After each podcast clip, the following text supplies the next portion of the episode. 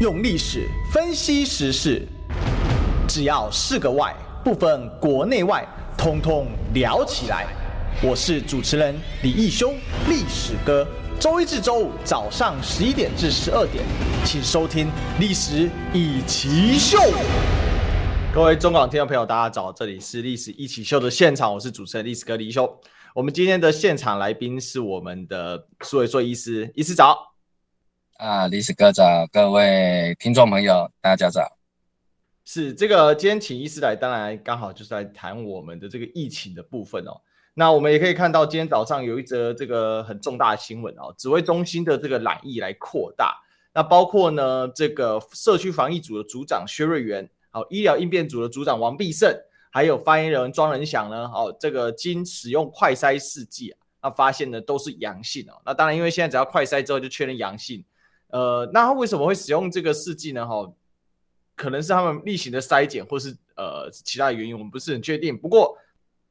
确实有两人已经出现症状啊。目前说薛瑞元是没有症状，而王必胜出现了鼻塞、喉咙痛的症状。那庄人祥就比较严重哈，他现在喉咙痒、咳嗽、发冷啊。那也有人说可能是这个就所谓感冒的，就是所谓的发烧的这个状况啊。那这整个指挥中心。目前来说啊，包括陈时中部长已经有四个啊高阶的主管啊来这样的确诊，嗯，很多人就想疑问啊，就是说，当然其他的人目前像包括呃现在接替指挥官的暂代指挥权的像陈宗彦副指挥官，还有呢这个这个其他的几位比较知名，例如说哦、医疗组的啊史崇良，还有这个卢义军，好，他目前是阴性这样子啊，那意思这个。指挥中心变成染疫中心啊？那这个我们的防疫不是是不是出了什么大问题啊？怎么搞到最后指挥官自己都确诊，先下线休息一下？当然祝他们早日康复。对，因为这一次也是我们一再提醒说，这一次 COVID-19 变异的变种跟以前的变种有一个很大的差别，就是它的传染力是非常惊人的，基本上是达到我们叫做空气传染的程度。那所谓的空气传染，就是说，我们只要在密闭的室内，稍微比较小的空间，如果把口罩也拿下来，啊，那么几乎整个房间只要待超过十五到二十分钟以上的人，可能都会处在染疫的风险当中。啊，那这也是为什么很多的学校这段时间为什么都停课，就是不上实体课了。啊，因为学生染疫的情况非常非常严重。那指挥中心，当然我们目前看到的哈，陆陆续续传出有这个快筛阳性确诊的情况。那当然我们要考虑到的，是不是说他们曾经在某一次的会议啊，事实上是比较密切，或者是同时在会议的当中，是不是也有共餐的情形，就是一起吃东西，那就有可能把口罩拿下来。那时间稍微比较久一点哦，那因为我们知道指挥官这个陈时中是最早发布说他确诊了嘛，对，那是不是在这样的情况底下啊，觉得说哎好像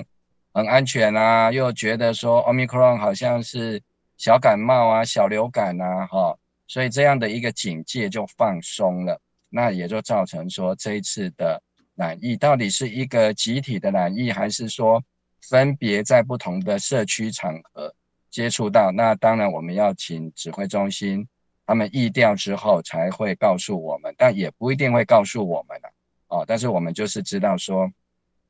这一次的 Omicron 的传染真的是非同小可，嗯，特别是我想今天各大报的头条大概都报一个新闻，就是我们已经有五例的境外移入是所谓的 ba for 跟 BA5，哈，就是。嗯啊，所谓有的人把它戏称为这个 Omicron 的四点零跟五点零，那它的传染力又比我们现在在台湾流行的这个 BA two 还要再来高个大概三成左右，有时候感染力会更强。所以我觉得指挥中心如果继续给大家这种轻忽，然后自己也真的是很难预防，或者是自己也稍有轻忽的话，那么我们接下来就会发现有更多的阁员部长。甚至总统府恐怕也都很危险，是因为这边想要来跟医师探讨一下，就是说从医学的角度，刚才刚医师帮我们分析了，就是说指挥中心应该要去研究一下，到底哦是怎么感染的。因为当然我们现在知道社区到处都是病毒嘛，可是指挥中心的工作，呃，大多数时候他们都是属于这在一起集体长时间的一起工作嘛。那如果是这样的话，是不是有发生部内群聚式的感染？那这个就会影响到一些问题。因为如果说只是几个人零星的感染，那是小事。可是随着这个感染的这个扩散啊，比如说我自己感染历程，我就很清楚一件事情，就是你没有什么很明显的预兆，而且它确实传染力非常的强啊。这边也跟苏医师报告，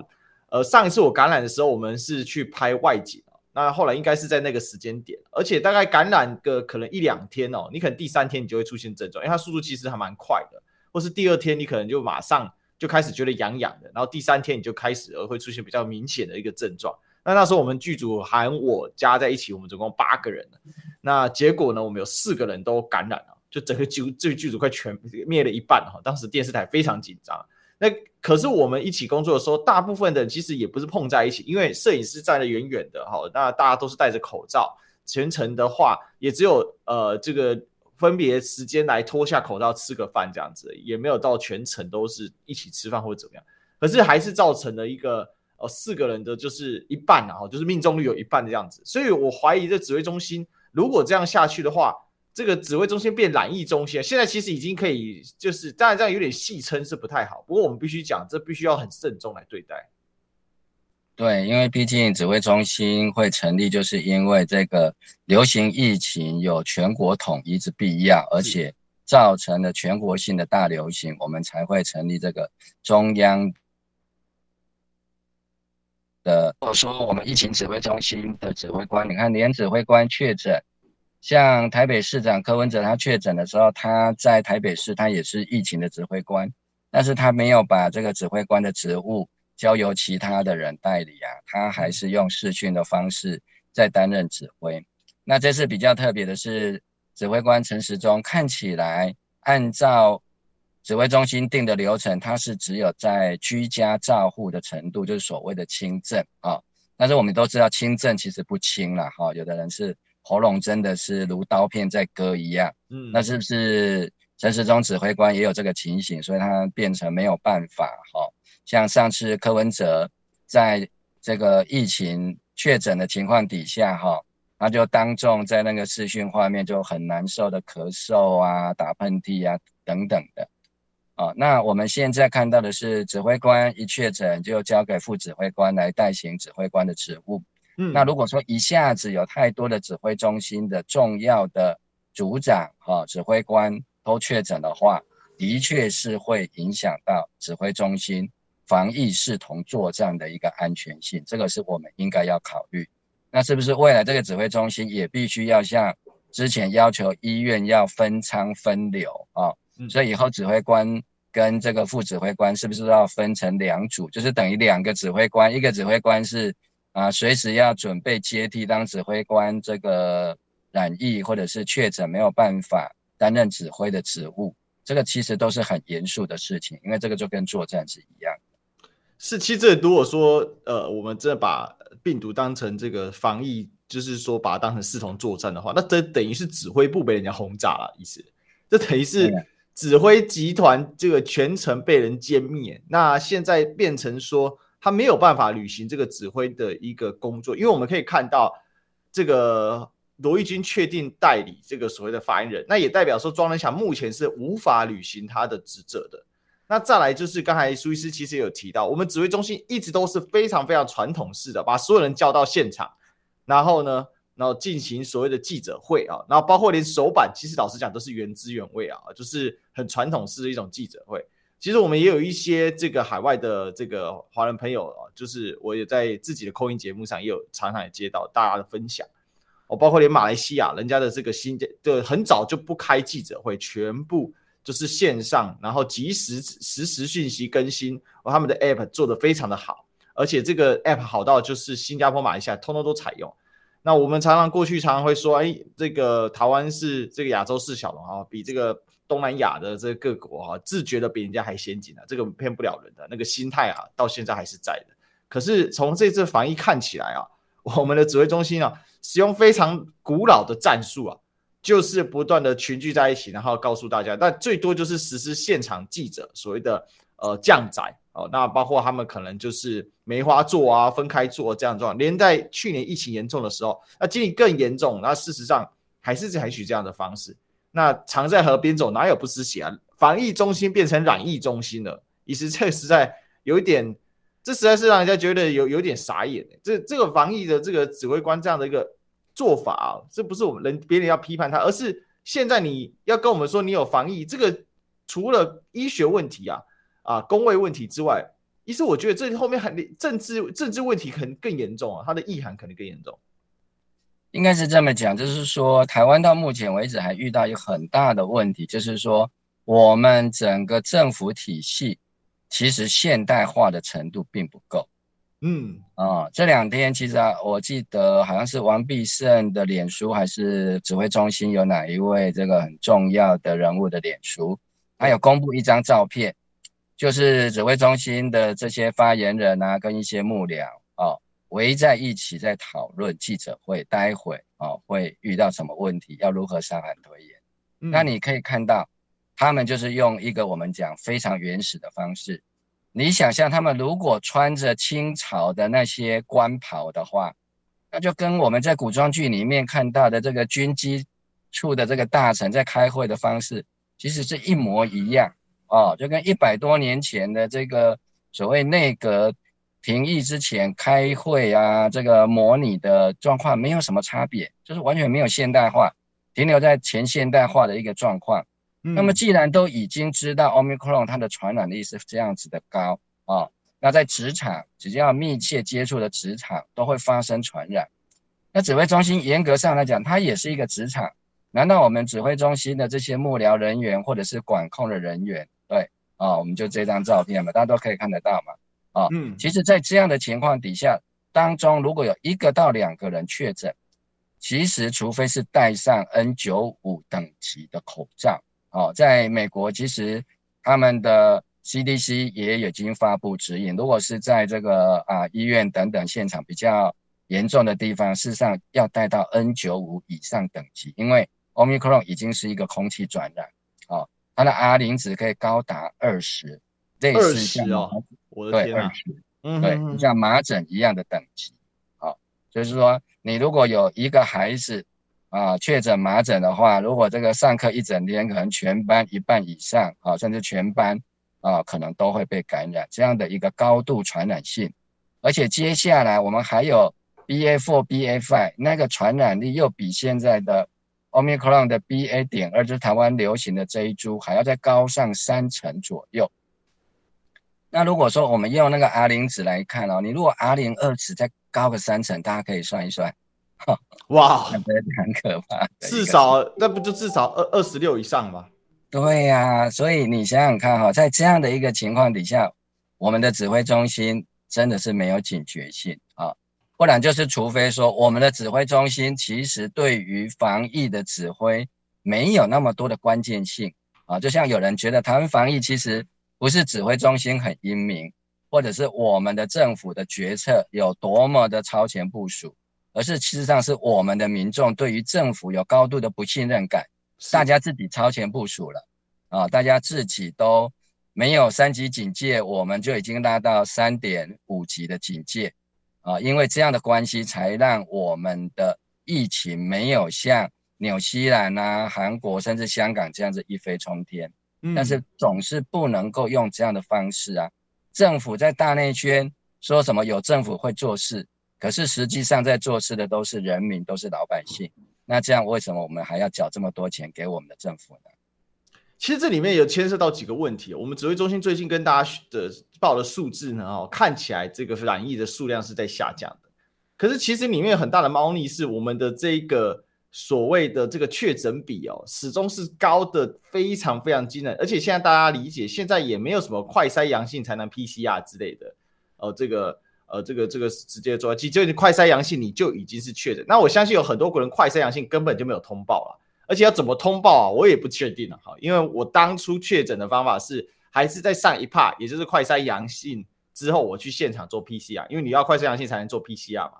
那现在的这个所谓的 PCR 还是限制快筛阳性吗？这边要来请教一下医师哦，因为我们老实讲，自从快筛阳性呃就算确诊之后，它的通报的机制跟它的这个 PCR 的怎么样去使用，其实有一点模糊不清楚，因为大家好像也没去重视这一块。那再来就是说，那这样子的一个超级高的确诊比，我们可以看到每天都是七成、八成以上这样的确诊比，天天的。那只是因为你的总筛检量的下降，那所以致使你的染疫数量的减少。可是事实上，事实上真的是所谓的染疫人数的下降吗？这是很大的怀疑哦。所以，医师，我们现在到底这样子的一个数据到底准不准啊？当然是不准。好，因为我们要知道 PCR 它的敏感性事实上是比快筛好很多。嗯，好，就是说快筛来讲，它真正的问题不在伪阳性。哦，那因为它伪阳性，如果你真的是有怀疑，用 PCR 去确认就可以了。其实快筛最大的问题是伪阴性。是啊，是。目前来讲，有很多的医师说，为什么台湾的重症死亡率现在可以高达百分之八十五这么高呢？嗯，最主要的问题就是快筛出来的时候，其实都已经太慢了。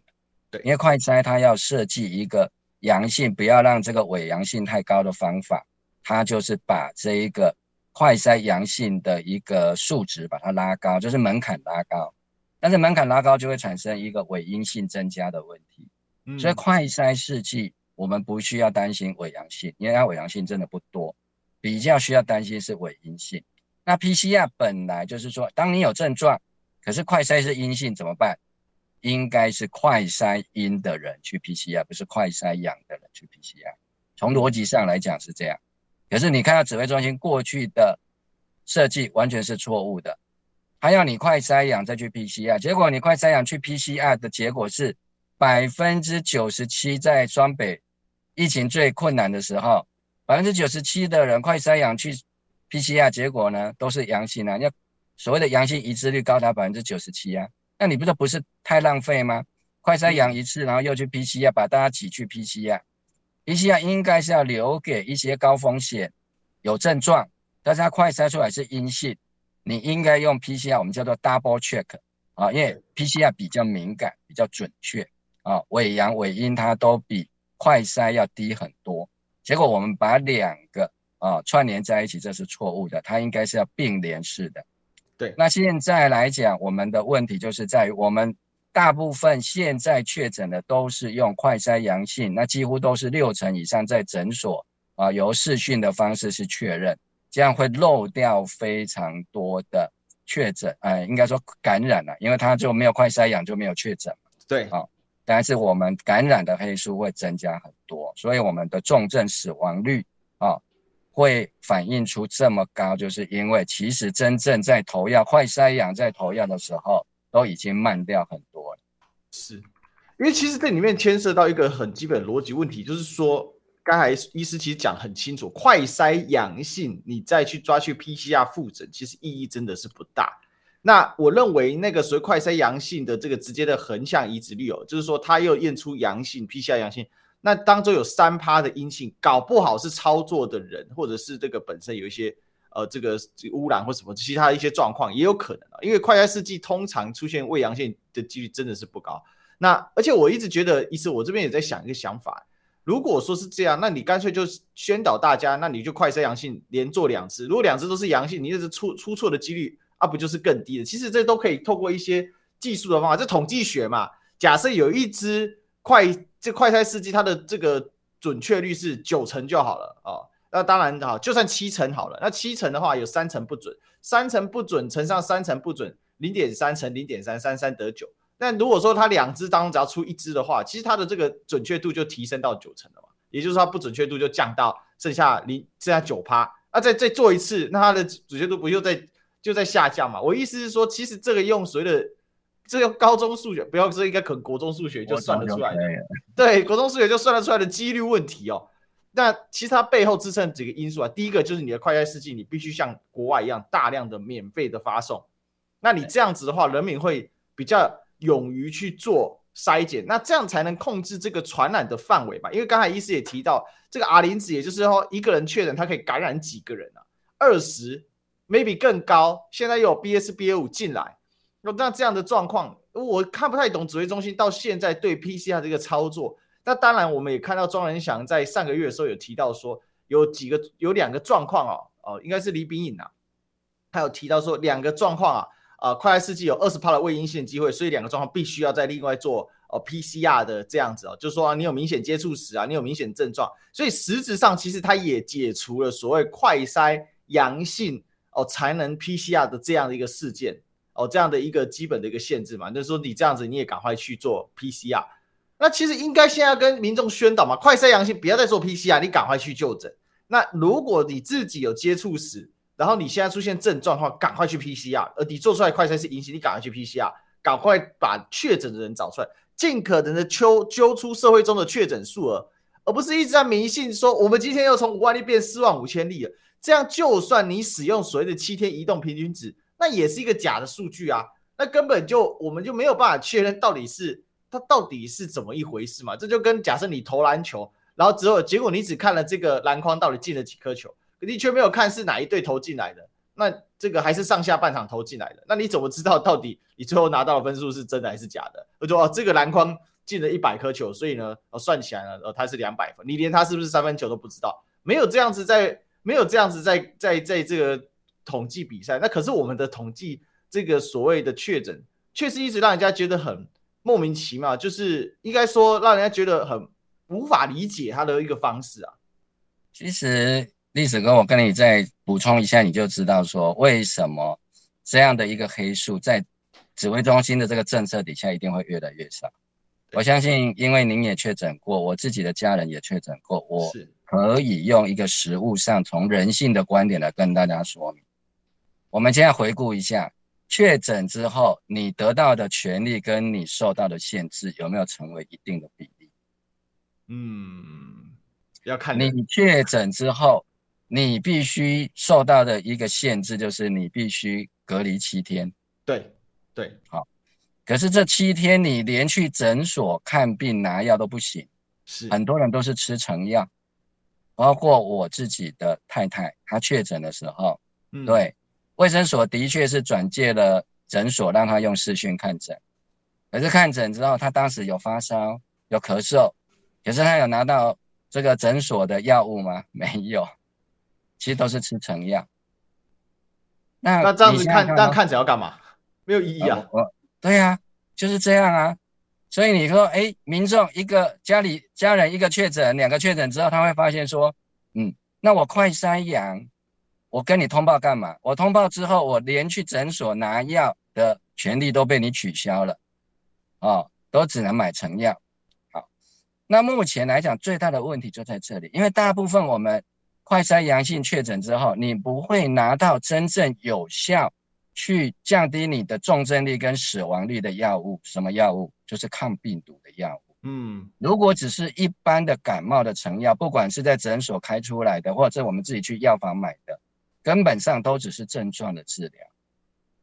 可是我们最担心的是什么？诶，有没有可能发展成重症？因为发展成重症，目前在台湾平均起来，这个死亡率是高达八成以上。诶，好，那唯一能够避免重症的方法是什么？就是必须在你感染的五天内，啊，或者是出现症状的五天内，赶快吃下这个辉瑞的抗病毒药物。哦，那如果是肾脏洗肾的功能，要吃另外一种。可是你看，绝大部分的人，如果你确诊之后，你去通报的结果，除了被关在家里七天，家人受到影响之外，啊，有些县市可能可以得到一个所谓的什么防疫包啊，发给你一些快筛试剂呀，啊，体温计呀，发给你一些零食之外，请问我们有得到什么真正的照顾吗？其实完全没有，没有。比你得到一个小感冒的照顾还更差啊！那当然，我们隔离是减少了在社区里感染给其他的人，这有达到防疫的效果。但是就确诊的人本身，他得到的医疗照顾其实是比没有确诊啊，只是一般小感冒风险照理说更低的人得到的医疗照顾更少。这就是相反的嘛，就是确诊之后你通报之后，你得到的是一种惩罚。哦，那你本来唯一要去通报最大的问题是减少感染别人，这个也有，但是更重要的是，我们国家买了一百万人份的抗病毒药，到目前为止，我听说连二十万都还没有发出去。嗯，那留下这么多抗病毒药到底要干嘛？是要留着过期吗？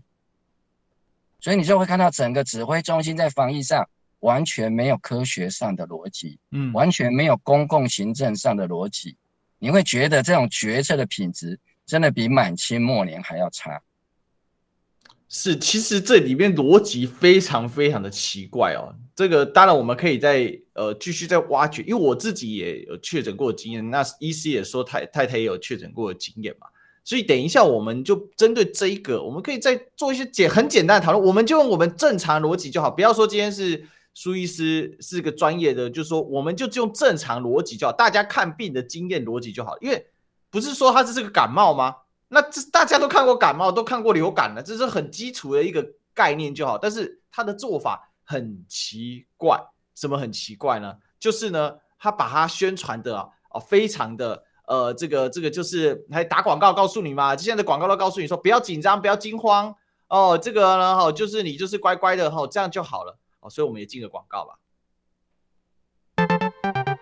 人体的排泄物不是只有大便小便，其实我们的排泄物还有痰。所以，因此你看到绿色的时候呢，其实是代表着身体为了要解决这一次的感染啊，这个感染可以是病毒或者细菌。嗯，那为了解决这个感染，所以大规模制造了这个酵素。那这个酵素要去杀死这个细菌或病毒，所以你的痰才会呈现绿色。潘怀宗健康系列有声书，用最浅显易懂的方式带你了解更多健康新知。每集八 CD，六九九元，快拨零二二五一八零八五五，或上好物市集网站试听选购。每天平均北捷客运高达两百多万人次，台铁近一百万人。防疫期间人潮聚集，你是否也会担心看不到的防疫漏洞？德国凯驰专业用洗地机能彻底清洗地面污垢，消灭所有病菌足迹。全力防疫，全力守护。全球最大清洁设备品牌德国凯驰 Karcher。新闻随时听，资讯随时新。三十分钟掌握世界，中广新闻网 News Radio。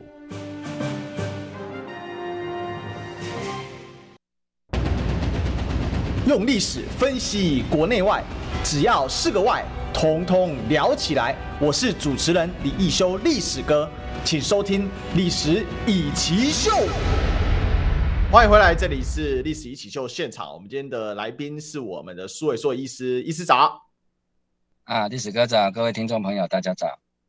是，其实刚才我们上一趴已经聊到说，为什么我买了一百万份的特效药不给用啊？那我经验，我想之前大家也有就听过，就是说我也确诊的时候，我就视讯视讯看诊嘛，然后我就问医师说，那我可不可以开这个抗病毒的药物？他说呢，要留给有用的人。我就很好奇啊，我就在问说，那有用的人是谁呢？他说哦，那要高风险的族群。那我就说哦，所以是。老人或慢性病嘛，那意思说，对，要这一些人，他们比较没有抵抗病毒的能力，所以呢，要留给他们。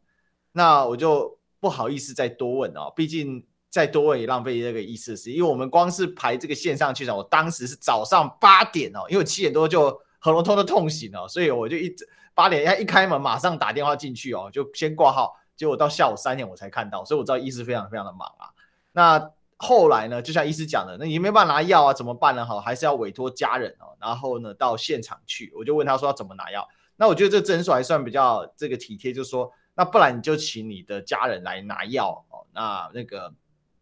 因为我当时有做 PCR 哈，那因为 PCR 他是会把我的资料送到这个所谓的健保局，是他们应该有个系统啊，透过我的系统，他们就可以登录，所以登录就透过他们的系统就可以登录说，呃，确定有一个病人啊、呃、某某某啊、那他已经确诊了。好，那所以呢，他可以透过这个远端的，那但是也不就好，还好我有个这个姑姑还住在台北，他们家可以帮我处理这件事情，不然的话我就尴尬死了。这万一我真的就是个外地的学子呢？那我真的没有亲戚好友呢？那我怎么办呢？我就关在房间里面，没有任何人可以帮我，那不就我妈还要坐高铁上来帮我送药吗？那我想不是每个家庭都有这样的条件哦。哦，所以意思这其实这里面给特效这件事情。很奇怪，然后我们变成说，我们明知自己体内的病毒一直在增加，越来越不舒服，可是你就放任它去，那最后拿到了药啊，我给我我太太看，因为我太太也是护理师嘛，她会看药，她一看啊，这全部都症状药啊。那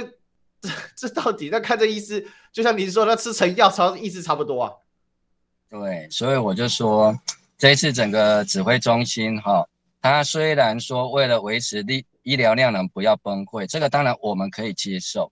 问题在于说他没有提前部署去应应，万一真的爆发大流行的时候，要怎么样扩充医疗的量能？结果他不扩充医疗量能的方式，就是把所有的他定义当中的轻症就全部关在家里，基本上大部分的人大概都是熬过去的。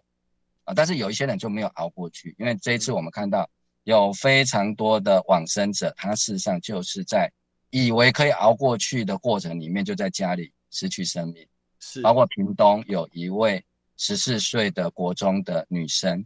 啊，那她之后她失去生命真相的时候，是她弟弟发现。你想想看，她对她弟弟造成多大的一个啊心理的创伤？我想她这辈子可能都很难脱离这样的阴影。哦，那她到处打电话求救，哦，但是等到最后这个消防人员到的时候，这位国中女生早就已经失去了生命。可是她刚开始出现症状去通报的时候，大概跟其他所有的大部分百分之九十九以上的在医生面前看到的，她就是所谓的轻症啊，她没有什么特别的特殊的症状啊。所以我们就是其实指挥中心说实在是在跟。全台湾的人玩一个叫做俄罗斯轮盘赌，大家不晓得还有没有印象？在一个很老的片子叫做《越战猎鹿人》。对哦，对，就是说你等于是在玩一个大型的俄罗斯轮盘赌，你不想这个扳机扣下去打出来的子弹到底会不会穿过自己的脑袋？啊、哦，当然百分之九十九点五以上的人大概都是空包弹啊、哦，就是熬过了一个非常痛苦的一个礼拜。有的喉咙刀割，哦，连喝水都很困难；有的一再的发烧，哈，身体非常的虚脱，或者是拉肚子，种种症状，咳嗽啊，鼻塞、流鼻水，很难过。然后又吃不到药，吃到了药，其实跟成药的成分差不了太多，可能剂量稍微高一点而已。嗯，但是就是像我刚刚讲的，到底这个政府叫我们快筛阳，然后关在家里拿药非常困难，他要做的是什么？他只是把我们关在家里，让我们不要在社区传染，这当然是一个防疫上面的必然。可是我们该受到的医疗照顾呢，是没有的。所以现在就会越来有越多的人就觉得说，那我快筛阳去通报干嘛？甚至口罩戴着，他还继续去上班上工，因为生活三顿饭还要靠这个工作。对，很多这样的情况越来越多了，而这样的情况越来越多，代表什么？就很容易在无形中又把它传染给其他的人，包括没有打疫苗的长者或者是小朋友。所以为什么我们的儿童的感染率非常高？在很多地方，甚至包括在高雄，我们的国小学童的感染率都高于一般的盛行率。所以在这样的情况底下，我们不禁要问指挥中心：你们到底有没有把人的生命放在眼中，那到底我们剩下这样的几十万的抗病毒药，他们不是说过了这个高峰期之后，我们就要进入正常生活？对，那进入正常生活之后，我们留下那六七十万份的抗病毒药，到底是要给谁吃啊？哦，那我们现在有太多太多的案例都发现，你像刚刚我讲的那个十四岁的国中女生，我们辉瑞的药是可以几岁以上就可以吃，那是十二岁以上就可以吃。是是，那如果啦哈，当然这样的几率是非常低，但是我们换算成一个状况，如果这个国中女生在她出现症状的时候，也确诊的时候，她就吃了抗病毒的药，她是不是有可能有机会可以活下来？对，那其实这件事情呢、我我觉得有一个有有一个要点，就是说，呃，到现在我们指挥中心的其实它的用药的标准，医生以您来说吧。就说你的你这对这个当然医师开药的方式，他如果没有给予一个绿灯的话，是不是大部分医师其实他也不愿意开，也不敢开，所以才导致说第一线我们要拿药根本拿不到，全部都是症状药。那其实我们都知道，这个如果你是细菌性感染，就是抗生素最有效；那如果你是病毒性感染，你必须要吃抗抗病毒性的药物，否则其他都只是一般性的，就症状上的压制，让你不要那么不舒服哦，不要让你一直发烧。哦，不要让你一直咳嗽，不要让你一直流鼻水哦，就想办法好让你减缓你的症状，让你生活比较舒服。那最终还是靠你自己的免疫力去完成嘛。那不是说这种医药直接去治疗。那所以现在最大问题，第一线医师不敢开，是不是就是指挥中心的指引的问题？就是指挥中心他们并没有告诉大家说，你拼命开，我一定会再搞定这些药，我会再去买。好像都没有听到这样说。那个罪魁祸首是谁？有两个，一个叫做林静怡医师，一个叫做民进党党中央发言人，叫做严若芳。对，大家有没有印象？当时柯文哲说快筛阳就给药的时候，林静怡医师立法委员跟着严若芳发言人是怎么把辉瑞这个抗病毒药污名化？好像吃了之后哦会害死。人在很多的医师不太敢开这个药。我有一个真实的案例，是这位长者七八十岁了，他在长照机构里面，那长照机构其实已经染得一塌糊涂了哦。但是他快筛阳性的时候，他是没有症状哦。那他就去问了人家说啊、哦，他的子女就是问人家说啊，到底可不可以吃那个抗病毒药？对，他问到是说，虽然没有症状，但是因为是老人家，要住在长照中心里面。最好还是吃好。那长照中心一开始就劝这个家属说：“啊，既然你这个啊家属哈没有症状，我们有好几个没症状都没有吃都不会怎样啊，哦，就是这样很消极。”然后后来他因为问了之后就觉得说：“啊，还是吃比较好，因为毕竟七八十岁的老人家了。”结果呢，就肠道中心终于就把他带去给医生看了啊。结果医生说一查说：“哎，这个长者有在吃高血压的药。”对啊，说这个抗病毒药跟高血压的药不能一起吃，结果这个长照中心的长者确诊阳之后，他没有吃抗病毒的药。对，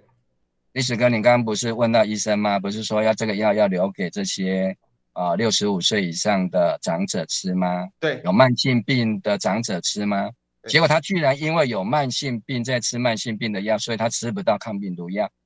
这就是我们真正的食物的状况啊。这这逻辑太矛盾了吧？因为这个药就被林静怡委员、被颜若芳现在在选市议员吧，被他们污名化了。他们为什么要污名化这个药？因为他们要打击他们的政敌，叫柯文哲。嗯，打击台北市长侯友谊，因为他们当时都主张快筛阳就确诊。对哦，然后柯文哲因为自己是医生嘛，他就知道，因为确诊之后才能给药啊。要要救命就要给这个药，因为这个药可以降低九成的死亡率，就是吃了药之后，本来有十个人要死的，九个可以活下来。哎，这个药这么好的药，结果他们把它污名化，所以搞得现在临床医师很多，因为家属可能会受到污名化的影响，他说：“哎，这个药有很多交互作用啊。”跟血糖药啊，什么血压药，说什么跟威尔刚通通都有交互作用，所以就不能吃。所以你看，我们现在这个辉瑞这抗病毒药开出去的份数真的是少之又少，这个真的是害死很多人。这真的很过分哦，因为我们到现在这一波疫情已经走了多少人去了？哦，已经走了多少人去了？全台湾连同上一波到现在死了四千多个人了嘛。那照这样的一个下去，每天死一百个、两百个人，很快啦。两百个就是五天一千呐，一百个你十天就一千呐，一个月要死三，一个月就是要死三千个人，这样子在算。这这些政客真的完全真的很过分，因为刚才医师讲的确确实哦，这就跟之前有一个概念一样嘛。这些人是这个高风险，所以他们不能打疫苗，所以他们染疫死亡是因为他们没打疫苗。那这些人呢？这个呃，所以呢，他就是因为没有打疫苗而死亡。那打了疫苗死亡了哦，因为他们有，因为他们冒着风险哦打疫苗，但是因为他们有慢性病，所以他们死亡是因为慢性病。所以这就变成一个死亡逻辑啊，变成说他因为有风险，他不敢打疫苗，所以他染疫死亡之后，那谁叫他不打疫苗，他死掉了啊，那是他的问题啊，哦，都是病人的问题哦。再倒过来啊，他他有这个他打疫苗，可是他有慢性病啊，所以他打他慢性病这染疫死亡，那这不是疫苗问题，就是他自己也有问题。这是死亡率是什么都是这种死亡逻辑，这这种逻辑很好用哎、欸，这套到病症也是一样，嗯，对啊，就是说啊，你这个为什么你染疫的没有吃药啊？那你染疫没有吃药死掉，就是因为你没吃药啊。那你如果染疫了又有慢性病啊，然后你不敢吃药，就说啊，因为你有慢性病，所以你不敢吃药，所以你死掉。都是同样的逻辑，反正中央通通都没有责任。你像在美国，他们就是尽量的鼓励啊，染疫的人只要十二岁以上，没有所谓的禁忌症，禁忌症就是说绝对不能吃这个药的禁忌症，其实非常有限。啊，因为大部分人都多多少少有一两种慢性病，而且就是这些有慢性病的人才更需要吃抗病毒的药啊。健康人就比较健康，对不对？如果我五十岁以上的人都没有糖尿病，这个没有所谓的高血压。相对健康，当然不是说健康就一定没有重症的风险。哦，五十岁以上的人其实就有万分之五的死亡率了。啊，也就是说一万个染疫里面，五十岁以上的人，五十到五十九岁就有一万个人可能会死掉。也就是说，我们投药给一万个人，可能可以救回四到五个人，五十到五十九岁的，这个是社会上最我们的。啊，生产力最好就是高级主管这一群人，这一群人，如果你用总的成本来讲，花两千万可以救回一个人，啊，因为你要投药给一万个人嘛，啊，那一剂是两万块，啊，万分之五大家可以算一算，啊，就是两千分之一的意思。嗯，所以你想想看哦，在这样的情况底下，我们的指挥中心就为了政治操作，他就把这个药物污名化，结果现在。临床的医生开药开不出去，因为开药当然也麻烦，那他们也不愿意建置一个很好的电脑系统。我们不是有唐凤吗？对，为什么不能够把健保署的电脑笔电拿出他的笔电调一调，对不对？哦，那这些药物全部都在健保署的资料库里面，能开药的、不能开药的，或者该减药的，其实大部分的指引非常单纯，是什么？就把原来的高血压或糖尿病的药。减半服用就可以了。那如果你是比较轻微的高血压，请问我们有没有很多人拿了连续处方签，结果一两个礼拜没吃药的？这些人有因为一两个礼拜没吃药就挂点的吗？没有啊。嗯，而且吃这个抗病毒的药只需要吃五天啊，对不对？就算真的非常担心副作用好了，这五天如果症状高血压不是那么严重。糖尿病的那药不是那么严重啊，那如果好好的照顾，哎，五天没有吃这个原来的药啊，那抗病毒药吃完之后再吃回去啊，赶快再回去给医生看，哎，血压没有高上来，血糖没有高上来，就度过了，这个救回来的命不计其数啊，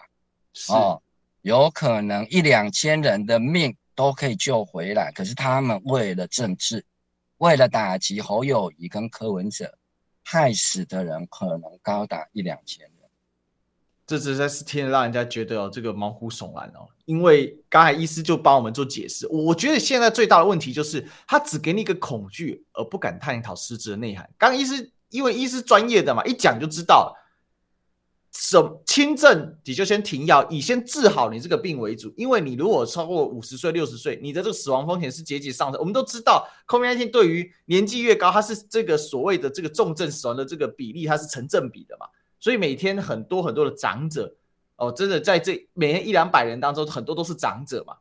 八九十岁的很多，七八十岁很多。可是问题是，为什么他们要牺牲？不能把长者的死亡视为理所当然啊。也不能把染疫之后呢，那他的死亡因为视为理所当然，因为他有这个有那个，呃，因为他有这个病有那个病，比如说，呃，我们有一个案例是最近的，三十岁，那因为他打了三剂，只因为他的 BNI 超过了二十五，那这个这个时候没有超过三十，属于超高肥胖，超过二十五，难道在台湾少见吗？现在大家都吃的这么好，这么营养，难道在台湾都是少见吗？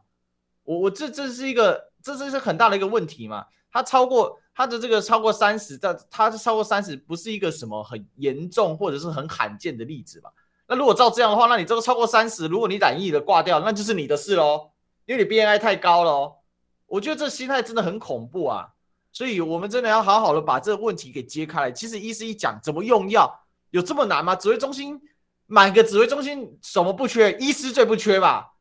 各种药师、工位专家最不缺吧？啊，怎么突然之间好像？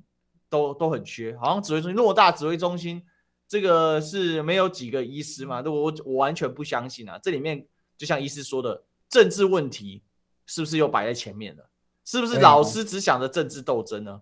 对啊，比如说还有一个更简单的方式，就是说现在指挥中心除了这个慢性疾病之外，它只开放给六十五岁以上的人使用公费的抗病毒药。那指挥中心可不可以开放自费呢？我相信有很多人愿意保住自己一命，花两万块，只要指挥中心开放自费，由医师来处方，医师跟病人讨论。因为有些人，简单的说，我们讲的比较残忍，有些人的命非常非常值钱，两万块对他来讲。不是什么一回事。医师，我们这边进个广告哈，我们先进广告。您的股息入账喽，请输入关键密码零零七五七，启动股息放大术。无论您存的是金融股、定存股还是高股息 ETF，领到股息再投资零零七五七尖牙股 ETF，积极稳健一把抓。快搜寻零零七五七股息放大术。投资一定有风险，基金投资有赚有赔，申购前应详阅公开说明书。意式咖啡，香浓纯粹；意式工艺，精湛完美；意式美学，波菲特瓷砖，体现你对生活的讲究，完美承袭欧洲时尚品味，即刻享受意大利美学生活。波菲特瓷砖。中广新闻网，News Radio。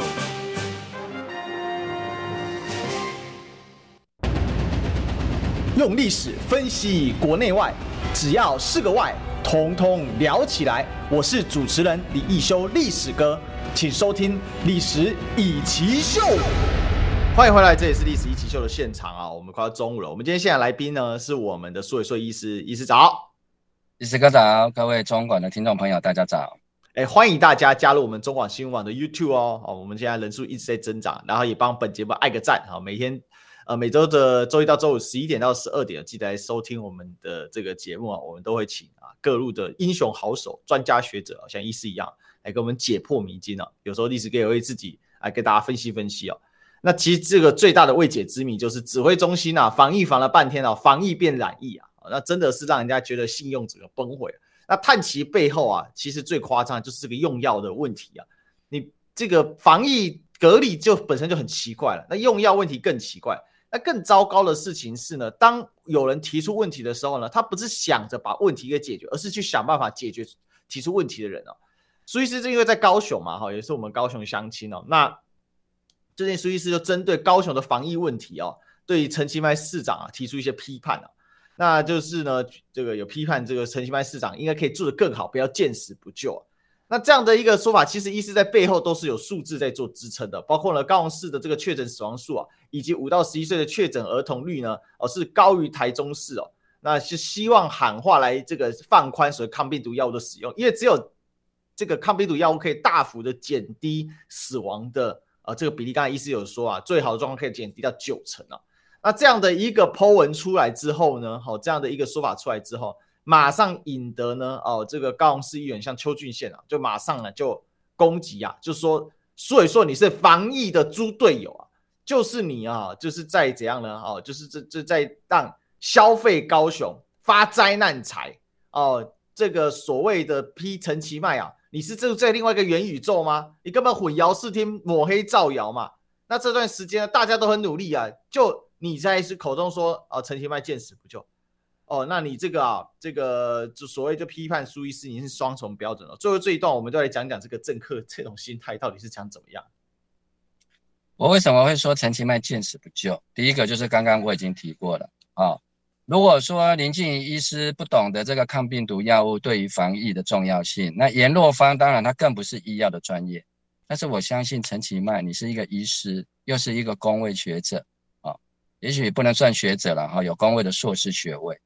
那陈其迈一定非常清楚，你在所谓的公位，我们都知道叫做三段五级，啊，最好的方法是什么？当然就是不要染疫，不要染疫就不会有损害。那染疫之后要怎样？染疫之后，我们医学上叫做及早发现、及早治疗。那染疫传染病及早发现、及早治疗，不就是赶快用快筛 PCR 把这些病人找出来，然后隔离？那以前没有。抗病毒的药物当然就只能隔离，做所谓的一般的症状性的治疗。可是病毒药已经有了，我们已经买了一百万人份的辉瑞抗病毒药，可是现在用掉的居然只有区区不到二三十万人用到，还剩下六七十万在仓库里面。如果陈其迈不是见死不救的话，而且他是每天打电话给王必胜的人，是其他人没有办法，苏伟硕没有办法啊、哦，因为我不是队友，我如果是队友的话，我就可以打电话给王必胜，请他把抗病毒药的这个年龄层至少要降到五十岁以下，哎，那个以上就可以用，因为五十岁以上一染疫就有万分之五的死亡率，难道这样子？指挥中心觉得一万个染到 COVID-19 Omicron 的中年人，五十岁到五十九岁就会有五个人死掉，这样的死亡率对他们讲不够高吗？对不对？如果他们觉得够高，是不是可以把抗病毒药就发给五十岁以上的人开始吃？这可以救多少的人？结果陈其迈并没有告诉王必胜，那这不是见死不救吗？再来就是长照中心的快筛。长照中心的快筛本来就是要定期普筛的，那我们要请陈其迈讲，到底什么时候高雄市的，甚至是全台湾的肠道机构什么时候才开始普筛？谢谢医师。